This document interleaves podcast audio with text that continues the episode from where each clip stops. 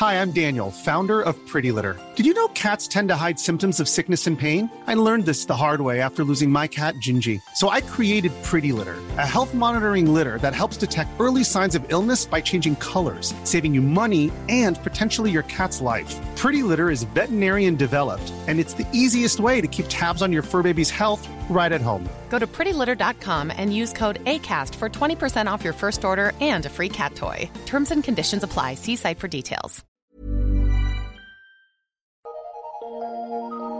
Eu sou Mário Persona e essas são as respostas que eu dei aos que me perguntaram sobre a Bíblia. Você escreveu perguntando se Deus induz alguém ao pecado. E a resposta é muito clara em Tiago 1,13. Ninguém sendo tentado diga de Deus sou tentado, porque Deus não pode ser tentado pelo mal e a ninguém tenta. Mas cada um é tentado quando atraído e engodado, enganado pela sua própria concupiscência. Depois, havendo a concupiscência concebido, dá à luz o pecado, e o pecado sendo consumado gera morte. Portanto, Deus não nos induz a pecar. Porém, há, há ocasiões em que Ele permite que nós sejamos tentados para que a nossa fé se fortaleça. Mas Ele providencia também aquilo para que nós tenhamos força suficiente para não cairmos. E se cairmos é porque quisemos cair.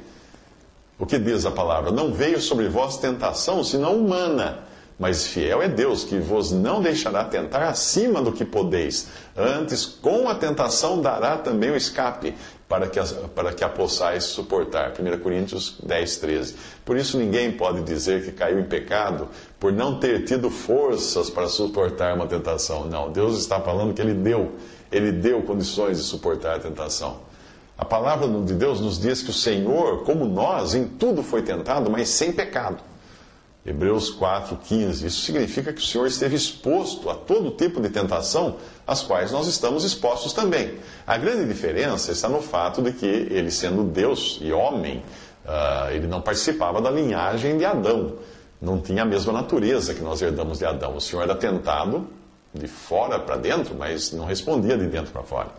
Ele era sem pecado, ou seja, não havia uma resposta no seu interior que atendesse aos apelos da tentação. Não era possível ele pecar. Porque a sua natureza, mesmo quando esteve aqui como homem, era uma natureza divina. Era impossível a natureza divina pecar. Hoje nós temos essa natureza divina depois que cremos em Cristo.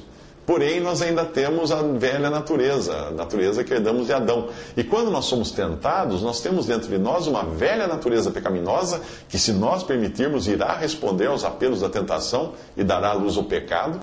Mas isso nunca acontecia com o Senhor, porque ele não tinha essa velha natureza. Ele recebia o ataque da tentação vinda de fora, mas dentro de si não havia nada que o inclinasse a atender aos apelos da tentação. Com isso, alguém poderia pensar que nós ficamos assim livres de qualquer responsabilidade quando somos tentados, porque a culpa não é minha, a culpa é da minha velha natureza. Alguém poderia dizer que não consegue refrear os seus desejos pecaminosos e que o Senhor conseguia porque ele era diferente de nós. Evidentemente, nós estamos ainda num corpo sujeito ao pecado, mas Deus nos dotou de tudo o que precisávamos para que não pecássemos mais. Temos tudo o necessário para a vida e para a piedade. Depende de quem nós vamos deixar que atenda a porta quando toca a campainha da tentação. Aí vai fazer a diferença. Se nós deixarmos que o velho homem atenda a porta, nós caímos em pecado. Se nós deixarmos que o novo homem atenda a porta, Aquele que é nascido de Deus não peca. E esse é o novo homem que nós temos em nós agora. O velho peca.